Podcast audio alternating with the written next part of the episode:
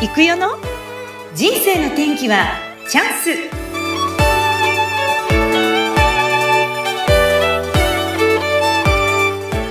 人生の天気はチャンス。この番組はゲストさんの人生をご自身の口で語っていただき人生観などを探っていく番組です。本日のゲストは浜松市でバリバリお仕事されています株式会社名倉ルーフ代表取締役社長名倉隆二さんにお越しいただきました名倉さんこんにちはこんにちは。ようこそありがとうございます。お越しくださいました。さて、名倉さんといえば先日ですね、実は私が所属している静岡市駿河準倫理法人会に講話をしにいらしてくださったんですが、もうその時の私の衝撃がもうたまらなくて、そしてもう一度会いたいと思ってやってきました。ありがとうございます。ありがとうございます。名倉さんの今のお仕事なんですけど、名倉ルーフというぐらいですから、屋根屋さんという感じでよろしいですか？そうです。うん。屋根専門のリフォーム会社をお去年の、えー4月に1店舗オープンしまして、はいえーそこで、えー仕事をしております。え、去年ですか？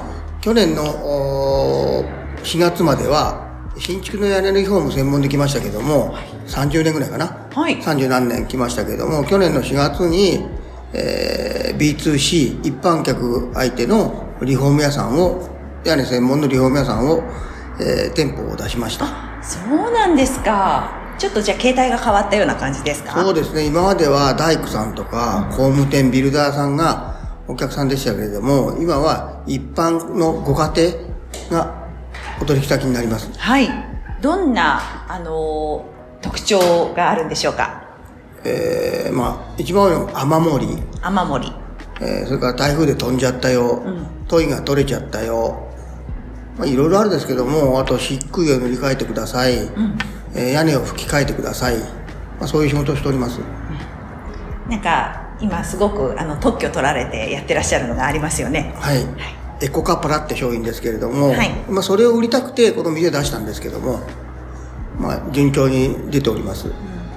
簡単に言うとどういう、あの、商品というか。うんもともとは、えー雨音がうるさいよというフリーダイヤルをいただきまして、えーそんな折に瓦の廃材を細かく砕いて屋根に貼り付けたら雨音は軽減するんではないかと思いつきまして、えー勇気を持って一歩踏み出しました。それが何年前ですか？えー17年ぐらい前です。?17 年前に。それから、えーいろんな方の手を借りまして、えー特許を4つ取得して、えー今に至ります。結構あれですよね。みあの、お聞きしたんですけど、大手とも契約されていて。そうですね、おかげさまで、あのー特許半分持っていただくとかはい。しております。うん。で、今、瓦の業界、私は屋根屋さんと二通りあるんですけども、えー瓦の業界の人と金属の野帳場って言って、あの、大きな物件倉庫とか二つあるんですけど、私は、えー住宅の瓦の屋根材のみ扱ってましたけれども、はい。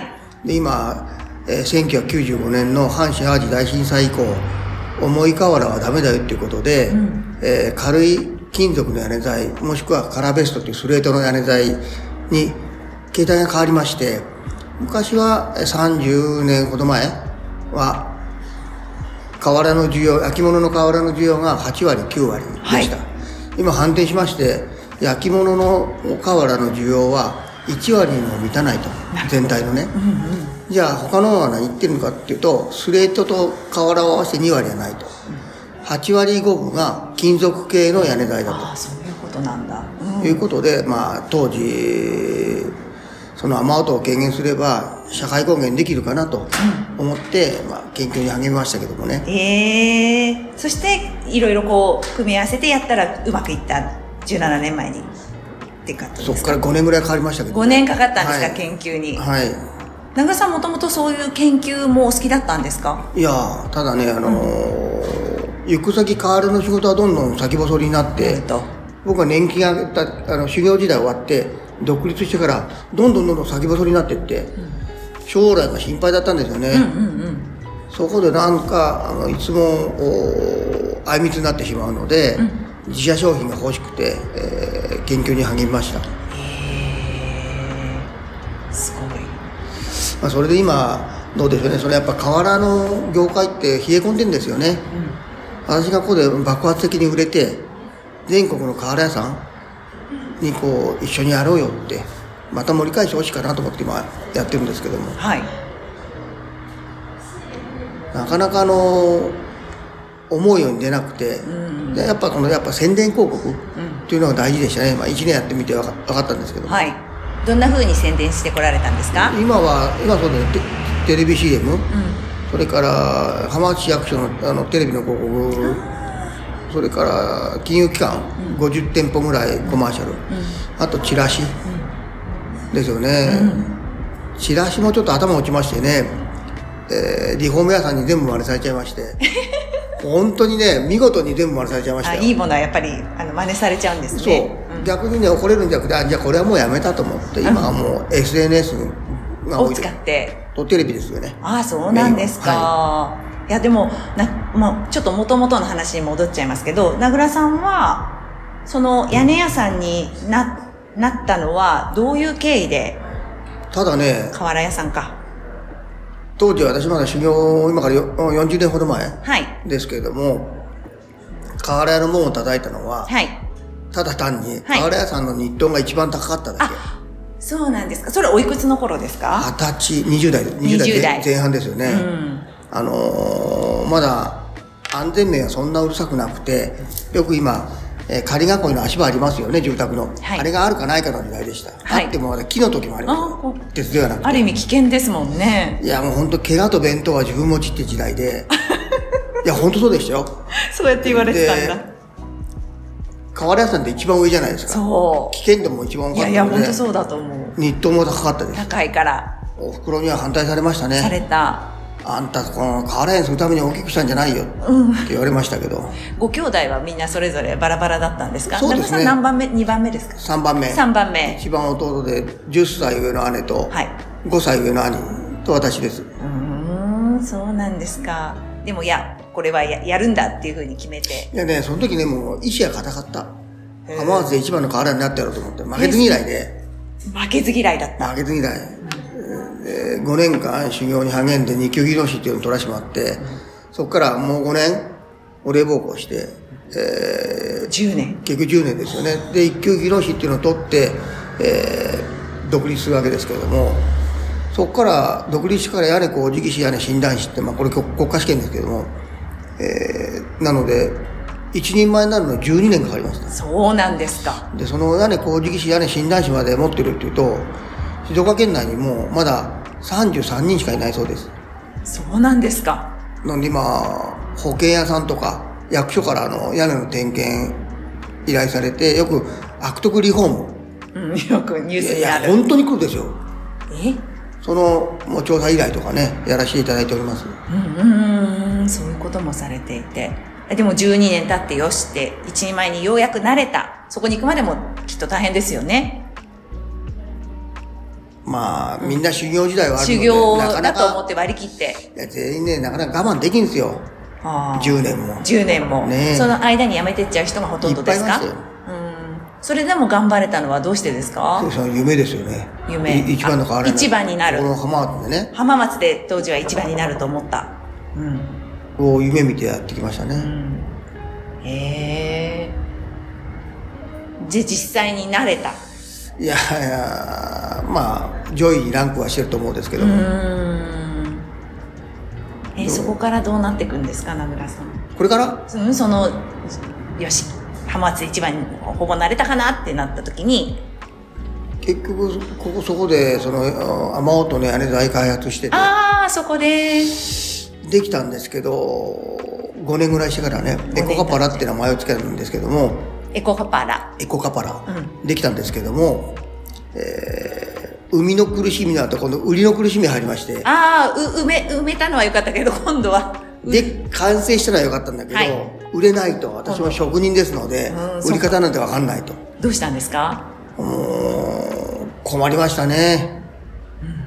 信用金庫で展示会に出るといいよと言われまして、はいはい浜松の、当時浜松メッセって今でもやってますけど、展示会に出ました。はい。で、お客様も結構寄ってくれましてね、はいこれすごいね、いいねって言われましたけども、一銭にもなんなかったです。出たけど。うん。な、なんでですか？いやー、私がやるとかこうじゃないなと思いました。東京行くべえと思って。かっこいい。東京さ行くべえと思って。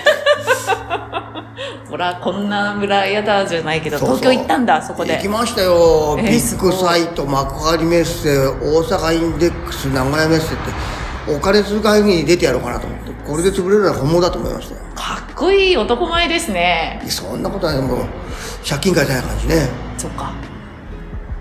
開発にも本当にいろんな人の手を借りて、私のこの壮大な夢のスタートは2500万の借金からでしたんで、あ、そういうなんですか。もともとお何もないとこから創業ですんでね、創業者ですもんね。中古のトラック1台買って、はい思いついた時にお金がないので、計画新計画っていうのが承認されて、国金から500万借りました。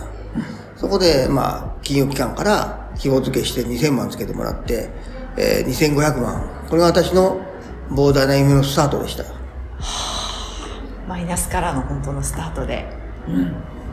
なんとかここまで来ましたけども、一人の手ではできなかったですね。やっぱり、静岡大学、静岡文芸大学、県の工業技術研究所、静岡県工業技術センターといろんな人の手を借りましてね、あの、なんとか開発、試験、できましたね。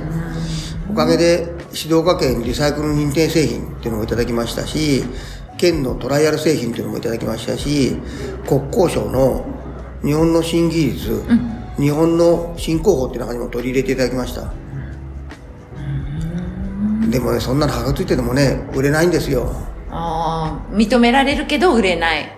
その、なんかこう、打破するきっかけになったのは何ですか？そうでね、少し転機が訪れましてね、展示会で、この屋根材、ザラザラしてるので、滑り止め材に使えないかって言われて、全然屋根から逆に下ですよね。そっか。これまでは屋根だったのに、滑らないのができないかって言われた。言われました。そのはい某大きなトラックメーカーですけども、はいえーそこでは、まあ、ちょうど名古屋メッセでのお話ですけれども、雨の降りしきる日に、女の子が鉄の外階段、非常階段ですよね。はい。から滑って落ちて、大きな労災事故に発生したと。なるほど。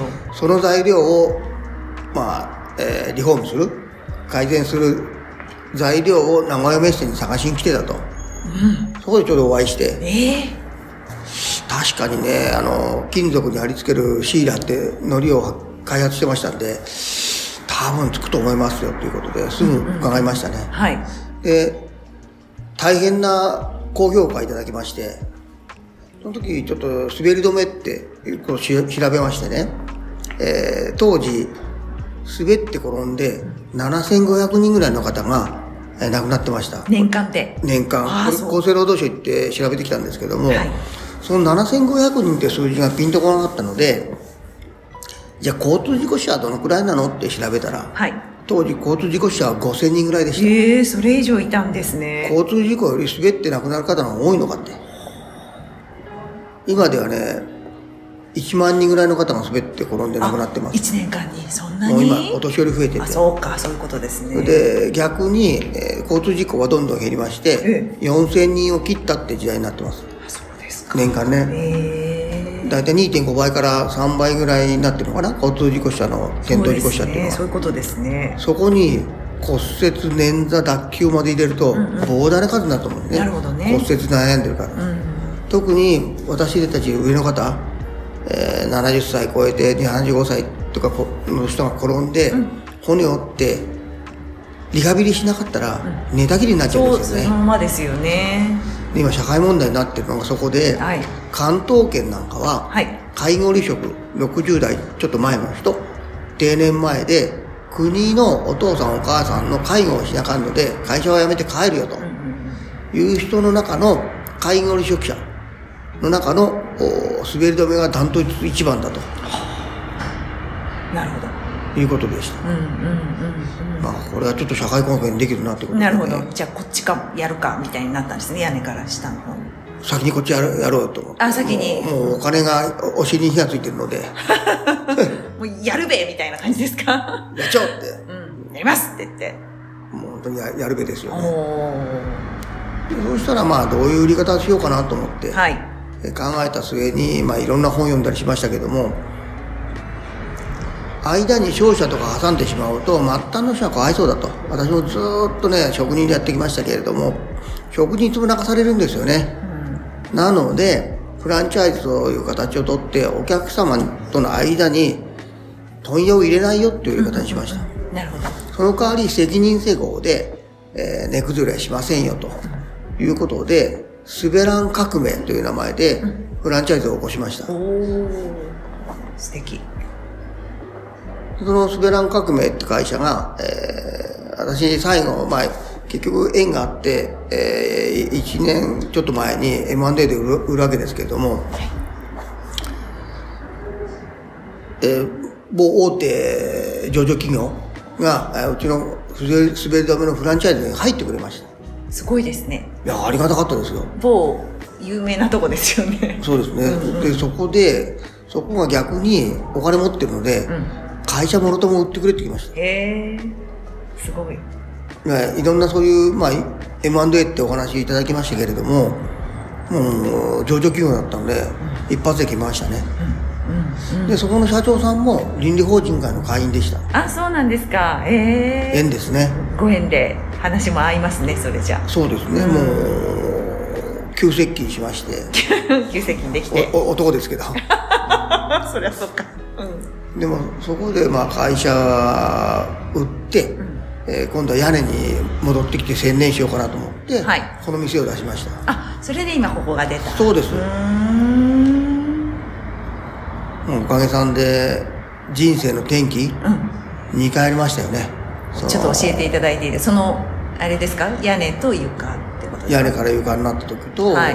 まあ、それから展示会でその自動車さんに会ったこと。そうですよね。大きかったですね。そうですね、まあ、その系統の自動車会社から、まあ、成功してくれっていうことで、うん、えー、3年間ほど音信不通だったんですけども成功してから3年持ったよっていうことで、まあ、そこの田原工場元町工場積工場帝国工場といっぱいいただきました。うんどんどんどんどん広がっていったんですね。そうですね。全部、この前もね、今年の秋口に、他の会社行ったんですけども、別件で、あそこも大きいとこなんですけども、えー、うちの滑り剤、滑り止め剤を施工してあるんですね。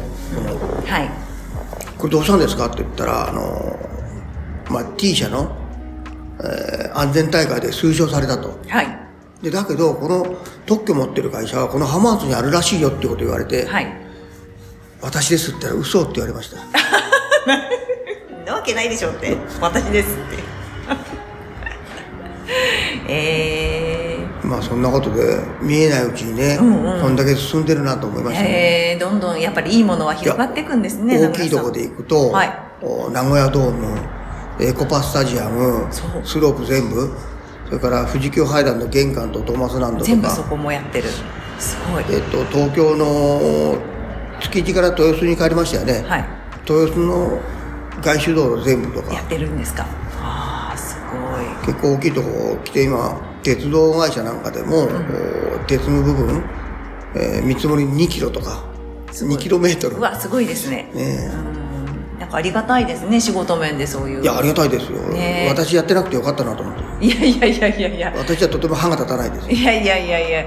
いやでもなんかそうやって聞くと名倉さんのこう人生ってこう順調にこう、まあ、あったけどいろいろあったけどこう来た伸びてるなっていうふうにもしかしたら聞いてる方もいらっしゃるかもしれませんけどプライベートでは結構ね名倉さんもご苦労されてるじゃないですか。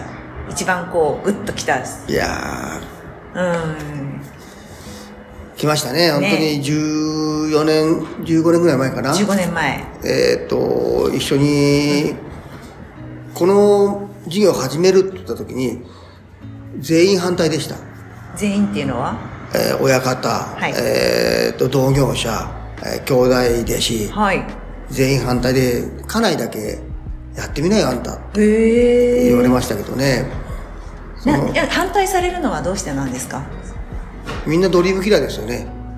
やったこともないのないから。そう何になるんだみたいな。やったこともないのに。私余計ねそれガソリンになりましたね。燃えて。こいつら全員見返したるわと思って思ったんだ。思いました、うん、で一人だけね、まあ、やってみなって言われたのは女房でしたけども、はい。えー、病気を患ってね15年ほど前に亡くなってしまいました。がんでしたっけ？胃がんです。胃がん。ううなみさんも気をつけてね。美人白明ですんで。まだ白明の年齢になりますか？うちの子が48でした。うーん。で、まあ、子供が、上の子が大学行ってて、下の子が高校3年の時だったかな。えまあ、逆に考えるとこんなちっちゃいうちじゃなくてよかったなと思いましたけどね。ー、いやーそれでもまだ学生さんで。まあでもね、両手をもぎ取られたような感じでしたね。ですよね。20代で瓦屋さんになろうと思ったのは日当が高かったから。なったからには浜松で一番の瓦屋さんになろうと思って頑張ってきました。一人前になるのに十数年。雨音を何とかしてほしいというお客さんからの声に新製品を開発したり、滑ってしまって亡くなってしまう方が多い現状を知り、床が滑らないようにする技術を身につけたりと、どんどんとご縁が広がっていきました。しかし一方、家庭では奥様の病が発覚し、そこからまた名倉さんの挑戦は続きます。人生の転機はチャンス。皆さんどんな感想をお持ちでしょうか？インタビューであなたの人生観や仕事観を浮き彫りにする番組です。ご出演希望の方はどうぞ、ホームページ問い合わせフォームからご連絡くださいね。お待ちしております。それではまた、お楽しみに。